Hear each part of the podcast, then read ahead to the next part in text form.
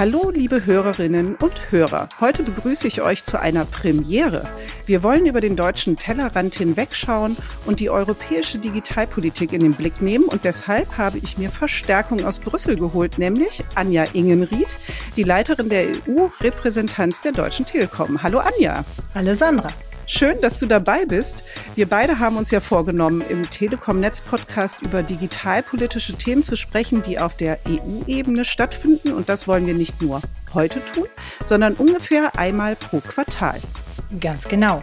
Und zwar deshalb, weil Gesetze und Vorgaben aus Brüssel große Auswirkungen auf Deutschland haben. Für die Digitalpolitik der Bundesregierung ganz genauso wie für die Deutsche Telekom als Wirtschaftsunternehmen und für uns alle als Verbraucher. Die Europäische Union macht also gewissermaßen immer mehr Bundespolitik.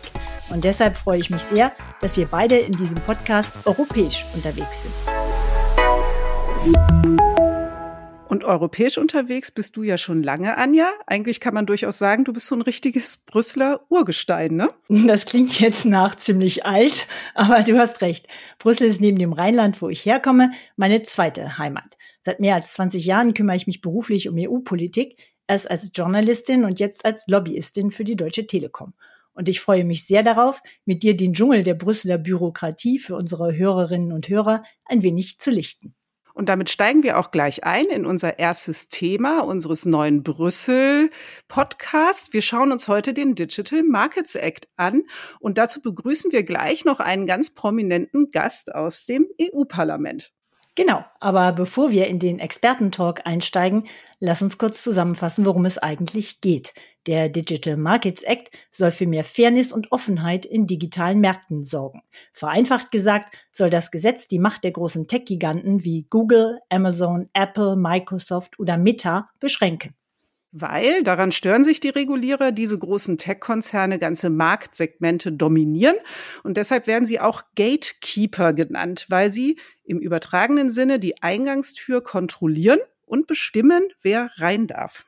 So ist es. Der Digital Markets Act enthält Gebote und Verbote, die tief in die Geschäftsmodelle digitaler Plattformen eingreifen. Das bedeutet zum Beispiel, ein Gatekeeper darf eigene Angebote bei Suchen und Vergleichen nicht bevorzugen und Verbraucher müssen vorab installierte Software oder Apps auf ihren Geräten problemlos löschen können. Und das passt natürlich nicht allen. Die großen Tech-Konzerne sind gegen den Digital Markets Act Sturm gelaufen. Sogar die beiden Administration äußerte sich besorgt über den angeblich starken Fokus der EU-Regeln auf amerikanische Firmen.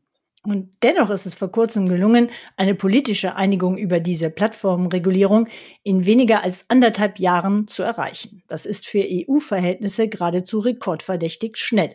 Unser heutiger Gast hat daran einen großen Anteil.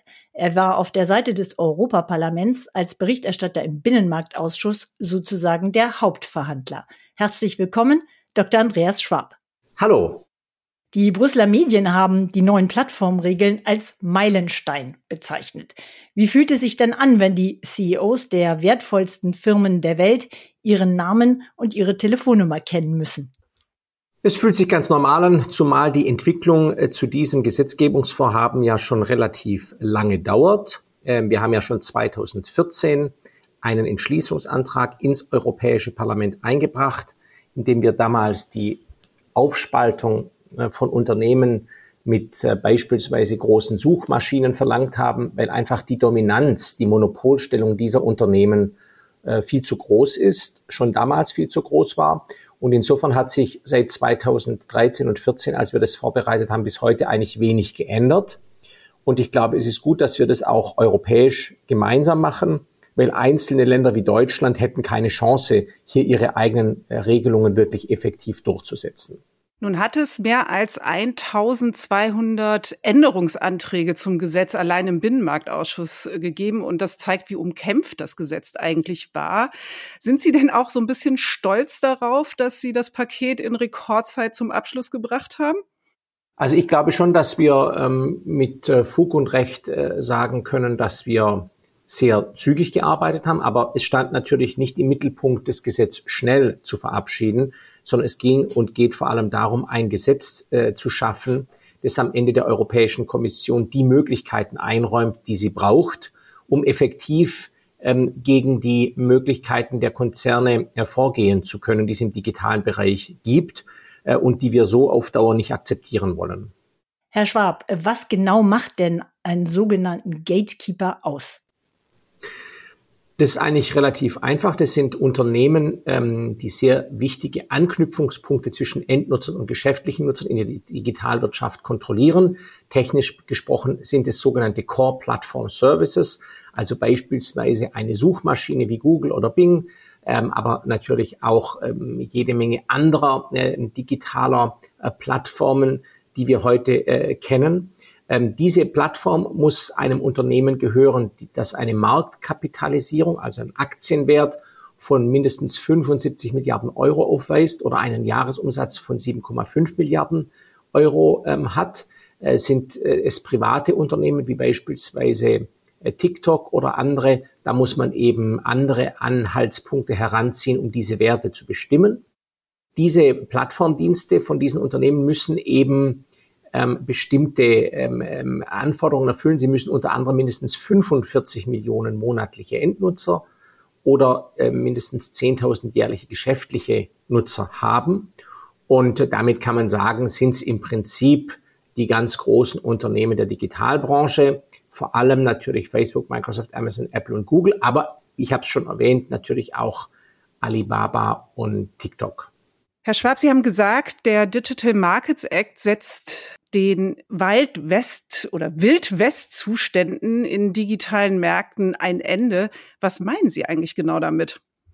Also richtig ist, dass der Binnenmarktkommissar Thierry Breton mit einem lustigen Filmchen auf Twitter äh, und ich glaube auch auf Facebook einen Sheriff hat auflaufen lassen, der im Wilden Westen endlich für Ordnung sorgt.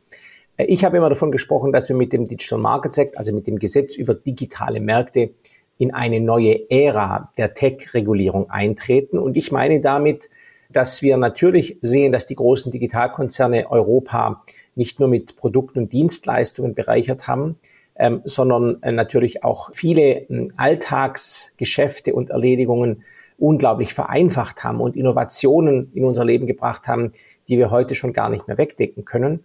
Aber andererseits sind die Plattformen natürlich auch so groß und so mächtig geworden, dass sie die Zugangsbedingungen zu ihren eigenen Diensten zum eigenen Vorteil diktieren und verändern und verzerren können. Und dadurch entsteht natürlich ein unglaublich ungerechter und unfairer Wettbewerb, ähm, dem andere Unternehmen, äh, die nicht äh, unglaublich stark kapitalisiert sind, nicht standhalten können. Vor allem, weil die Kapitalisierung gar nicht ausreicht. Denn die neue äh, Kapitalisierung in der Digitalzeit sind ja die Daten.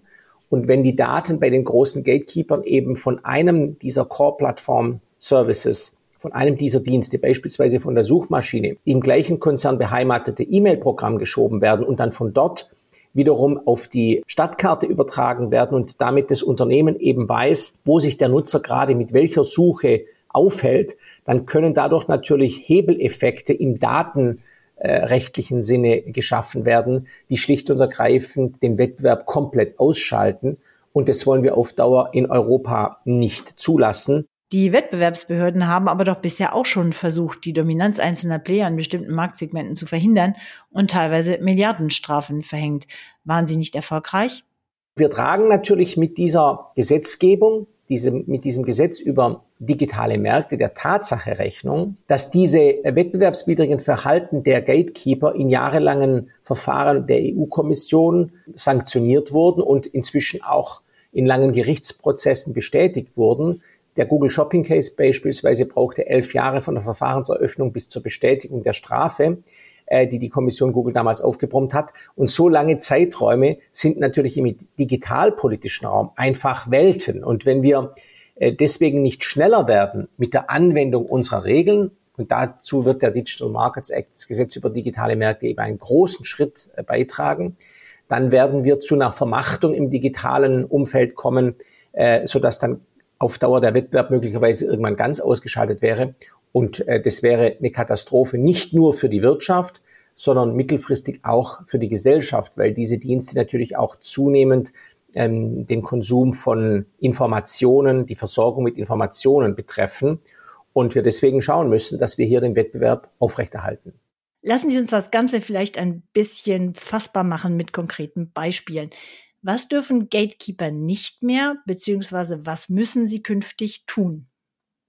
Also zunächst mal muss das Gesetz über digitale Märkte ähm, in Kraft treten und von der EU-Kommission angewendet werden. Es ist kein Gesetz, das sich automatisch anwendet, sondern die EU-Kommission muss die Gatekeeper, diese großen Unternehmen, am Ende definieren und ihnen gewissermaßen einen Verwaltungsbescheid, einen Verwaltungsakt zustellen, mit dem äh, sie wissen, dass sie im Anwendungsbereich dieses Gesetzes liegen. Und dann wird die Kommission ähm, ähm, mit den entsprechenden Unternehmen auch ins Gespräch kommen. Aber klar ist, dass ab dem Zeitpunkt der Zustellung dieses Verwaltungsaktes die Unternehmen dann eine Liste von Geboten und Verboten berücksichtigen müssen.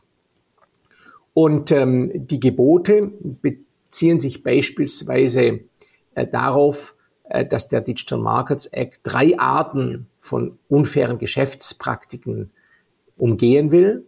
Äh, wir wollen eben sicherstellen, dass äh, Verhalten, die das eigene Dienste bevorzugt, dass solche Verhaltensweisen künftig nicht mehr zulässig sind, nicht mehr stattfinden. Wir wollen zum Zweiten erreichen, dass ähm, Verhaltensweisen, wo die großen Plattformen einen Interessenskonflikt haben, ähm, wo sie also beispielsweise beim Eintrag in die Suchmaschine von Google ein ähm, Produkt suchen, das Sie entweder auf Amazon oder auf eBay oder auf Zalando oder auf Google Shopping finden können, dass Sie dieses Produkt dann eben überall vergleichbar auffinden in der Suchmaschine und nicht Google Shopping die ersten zehn Plätze äh, belegt. Und zum Dritten wollen wir auch sicherstellen, dass sogenanntes Data Leveraging, also die Weitergabe von Kundendaten zur Optimierung anderer und Nutzung anderer Dienste nicht mehr so einfach sind, weil damit natürlich die Innovation neuer Dienste weitgehend ausgeschlossen wird. Wenn Sie also beispielsweise ähm, mit Ihren Daten einen äh, bestimmten, eine bestimmte Suchanfrage äh, in einem Produktpalettenbereich ähm, einer, eines Gatekeepers vornehmen, ähm, dann muss es künftig so sein, dass die Daten, die Sie in diesem speziellen Dienst nutzen, separat betrachtet werden und allen Beteiligten zur Verfügung stehen und nicht vom Gatekeeper einseitig zurückgehalten werden kann. Persönliche Daten zum Beispiel aus verschiedenen Diensten von WhatsApp und Facebook sollen so von den Gatekeeper nicht mehr ohne extra Einwilligung kombiniert werden können, um Profile zu erstellen, sondern dazu bedarf es dann einer eigenständigen Einwilligung. Und es führt dazu, dass natürlich WhatsApp und Facebook damit wieder ein Stück weit getrennt werden. Der Nutzer kann äh, sagen, ich möchte es verbinden, aber der Nutzer soll in Zukunft eben auch sagen können, ich möchte beispielsweise mein Profil äh, mit WhatsApp lieber auf, äh, auf Instagram oder auf einem anderen Dienst ähm, kombinieren ähm, und möchte die Daten, die ich aus WhatsApp nutze, wo ich meine Freunde als E-Mail-Kontakte äh, vorhalte, mit einem anderen äh, Social-Media-Programm kombinieren, wo die Freunde drin sind. Ähm, das muss, kann dann auch etwas anderes sein als Facebook. Wir wollen einfach, dass der Nutzer mehr Möglichkeiten bekommt und damit der Markt neue Chancen erhält und Unternehmen in den Markt auch eintreten können als Wettbewerber der bestehenden Core-Plattform-Services der großen Unternehmen. Sie haben gerade ein sehr verbrauchernahes Beispiel bereits genannt, aber gibt es weitere, die illustrieren, was der Verbraucher vom Digital Markets Act hat?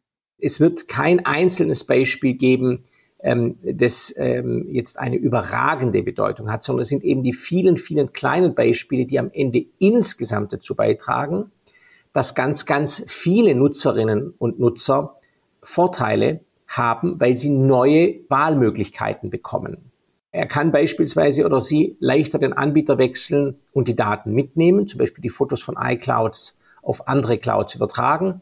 Er kann Messenger-Dienste wie WhatsApp und Facebook Messenger künftig auch mit anderen möglicherweise Diensten wie Trema äh, kommunizieren lassen und damit eben ganz neue ähm, Kommunikationskanäle erschließen. Vorab installierte Software und Applications, Apps müssen künftig ähm, ohne Probleme deinstalliert werden können.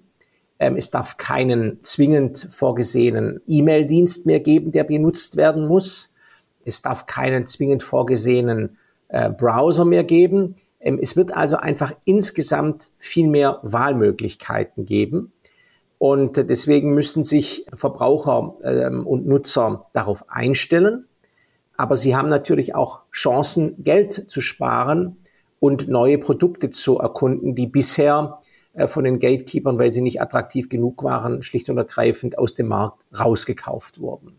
Herr Schwab, Sie haben gerade gesagt, so in zwei, drei Jahren spätestens werden die Verbraucher das merken. Wie geht's denn jetzt eigentlich weiter? Wer sorgt dafür, dass diese neuen Regeln eingehalten werden? Ab wann gelten sie denn genau? Also nach jetzigem Stand der Dinge werden wir im Mai im Binnenmarktausschuss äh, der Einigung, die ich als Berichterstatter ähm, für das Europäische Parlament habe erzielen können, zustimmen. Dann wird das Plenum des Europäischen Parlaments, denn wir befinden uns hier ja in einem ganz regulären Gesetzgebungsverfahren. Das Plenum, also die Gesamtheit aller Abgeordneten, wird im Juni ähm, oder im Juli diesen Jahres dem Gesetz dann zustimmen. Dann wird es im Amtsblatt verkündet. Ähm, das wird dann wahrscheinlich irgendwann nach der Sommerpause sein. Dann wird es eine Umsetzungsfrist geben bis Februar 2023. Ähm, dann haben die Gatekeeper zwei Monate ähm, mit der Kommission sozusagen ihre ähm, Eigendefinition äh, vorzunehmen. Und wenn sie sich nicht selber melden, bestimmt die EU-Kommission den Status. Und äh, dann gibt es für die betroffenen Unternehmen sechs Monate äh, zur Regelanpassung. Und das bedeutet dann, dass wir ungefähr Anfang 2024 das Gesetz in Anwendung sehen werden. Und das kann dann eben bedeuten, äh, dass Apple den Nutzern die Möglichkeit äh, ähm, einräumt, ähm, dass beispielsweise auch andere Cloud-Services mit der Foto-App verbunden werden können. Es bedeutet, dass auf den Android-Geräten keine zwingende Gmail-Adresse mehr hinterlegt werden muss, sondern auch andere E-Mails genutzt werden können. Ähm, und es bedeutet vielleicht, dass man auch bei Spotify, wenn man einen Musikdienst hat, künftig ähm, ganz klassisch äh, über Spotify bezahlen kann und nicht mehr zwingend über die App, äh, über Apple bezahlen muss oder über Android. Die nationalen Kartellbehörden sind ja nicht alle äh, total zufrieden damit, dass die Europäische Kommission beim Enforcement, also der Implementierung des Digital Markets Acts, eine so große Macht äh, bekommt. Wie verhält sich denn nun äh, das EU-Recht zum nationalen Wettbewerbsrecht? Die ähm, nationalen Kartellbehörden werden ähm, bei der Anwendung des Gesetzes über digitale Märkte nicht mehr ähm, selber Verfahrensbeteiligte sein, nicht mehr sein können, weil eben die Mehrheit des Europäischen Parlaments und des Rates glaubt, dass es besser ist, wenn wir das aus einer Hand anbieten. Und das ist natürlich auch ähm, richtig, denn aus einer Hand anbieten heißt, dass die Anwendung überall gleich und, und gerecht stattfindet. Wir haben ja bei der Datenschutzgrundverordnung gesehen, was es da bei 27 Mitgliedstaaten und 16 Datenschutzbehörden in Deutschland für ein Durcheinander in den vergangenen Jahren gegeben hat, das nicht im Interesse der Bürgerinnen und der Nutzerinnen und Nutzer war. Und deswegen ist es gut, dass wir davon jetzt wegkommen. Aber richtig ist, dass wir natürlich für die Durchsetzung des Digital Markets Acts das Know-how auch der nationalen Behörden brauchen. Und das klassische Wettbewerbsrecht wird durch den Digital Markets Act nicht verdrängt, sondern die klassischen wettbewerbsrechtlichen Fragen bleiben auch künftig ähm, eine Aufgabe, der sich die Europäische Union und die Mitgliedstaaten gemeinsam verschrieben haben. Und deswegen kommt es jetzt einfach darauf an, dass man gut zusammenarbeitet. Sie haben eben schon angesprochen, dass die USA sehr, sehr genau hinschauen, was Europa da gerade bei der Plattformregulierung macht. Europa und die USA sind gerade dabei, im sogenannten Transatlantic Trade and Technology Council TTC eine engere Zusammenarbeit in vielen Bereichen wie eben auch Handel und Technologie zu vereinbaren. Wie zuversichtlich sind Sie denn, dass die Amerikaner am Ende die europäische Plattformregulierung übernehmen? Die Amerikaner ähm, sind schon seit einiger Zeit ähm, sehr ähm, aufmerksam hinterher, was die Europäische Union macht. Und die Amerikaner haben natürlich ein Stück weit einen anderen Markt ähm, als wir in Europa. Google bietet beispielsweise in den USA in ganz, ganz vielen Restaurants und Geschäften kostenloses WLAN an. Das heißt, die Verknüpfungseffekte in den USA sind nochmals äh, um ein Vielfaches höher auf der einen Seite. Auf der anderen Seite haben aber im Telekommunikationsbereich die, die Unternehmen dort sehr viel mehr ähm, ähm, Geschäftsbeteiligungen äh, und sind sehr viel tiefer im Markt integriert, was auch eigene Dienste angeht. Und deswegen wird man sehen müssen, wie die Amerikaner am Ende regulatorisch mit den Fragen umgehen, die wir im Digital Markets Act, im Gesetz über digitale Märkte angehen. Es gibt momentan drei Gesetzesvorhaben im Kongress, die ganz ähnliche Regeln vorsehen wollen. Aber in, in den USA sind ja im Herbst Wahlen, die Midterm Elections. Und vor diesen Wahlen ist es traditionellerweise nicht so ganz einfach, im Kongress, der ja mehr oder weniger 50-50 zusammengesetzt ist aus Demokraten und Republikanern, äh, da ist es nicht so einfach, in diesem Parlament zu Mehrheiten zu kommen, weil sich alle auf die Wahl vorbereiten und sagen, dass die anderen es alles falsch sehen. Deswegen wird man sehen müssen, was vor dem Herbst diesen Jahres 2022 möglich ist und was dann danach eine möglicherweise äh, äh, neue Mehrheit im Kongress für Schwerpunkte setzt. Aber wie dem auch sei, auch im Kongress gibt es von beiden großen Fraktionen ähm, namhafte Unterstützer des Digital Markets Acts. Die Chefin der amerikanischen Wettbewerbsbehörde, äh, Lina Kahn, möchte vergleichbare Regeln auch in den USA und hat auch bereits durch eigene Auslegungsmöglichkeiten der bestehenden amerikanischen Gesetze bereits äh, ähm, äh, versucht, ähnliche ähm, Ansatzweisen zur Durchsetzung des Wettbewerbsrechts in den USA hinzubekommen. Insgesamt kann man also sagen, dass die Amerikaner und die Europäer einen vergleichbaren Weg gehen wollen. Aber am Ende bedeutet es eben trotz aller Einigkeit immer auch eine Stück weit unterschiedliche Herangehensweise und unterschiedliche Regulierung. Was uns verbindet, sind eben die grundlegenden Überzeugungen, dass der Wettbewerb notwendig ist, dass Monopole und Oligopole ähm, nicht zeitgemäß und auch nicht hilfreich in der Wirtschaft sind und dass drittens Protektionismus uns alle nur schaden würde. Und ich denke, dass das auch die wesentlichen Prinzipien sind, die in diesem Trade and Technology Council besprochen werden. Ähm, das wird dort nicht mehr sein, als die Dinge zu besprechen. Denn entscheidend tun am Ende die Parlamente, der Kongress in den Vereinigten Staaten und das Europäische Parlament in Europa.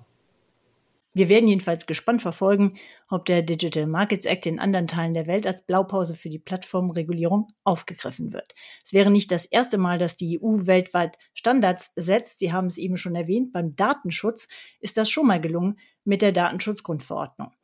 Vielen Dank, Herr Schwab, für dieses Gespräch und die sehr interessanten Einblicke. Danke Ihnen und schönen Tag. Und damit geht auch unser erster EU-Digitalpolitik-Podcast aus Brüssel schon zu Ende. Es gibt zum Glück aber noch viele weitere Themen, über die wir in unseren nächsten Ausgaben sprechen können. Zum Beispiel ein weiteres Gesetz, das derzeit in Brüssel große Plattformen in Fokus hat, der Digital Services Act. Und darüber sprechen wir beim nächsten Mal in unserer nächsten Ausgabe. Und liebe Hörerinnen und Hörer, wir hoffen, ihr seid auch wieder dabei. Und bis dahin schreibt uns gerne, wenn ihr Ideen, Anregungen oder Themen habt, die wir im Brüssel Podcast aufgreifen sollen. Die Adresse lautet podcast.telekom.de. Vielen Dank fürs Zuhören. Wir freuen uns aufs nächste Mal. Tschüss, sagen Sandra Rohrbach und Anja Ingenried.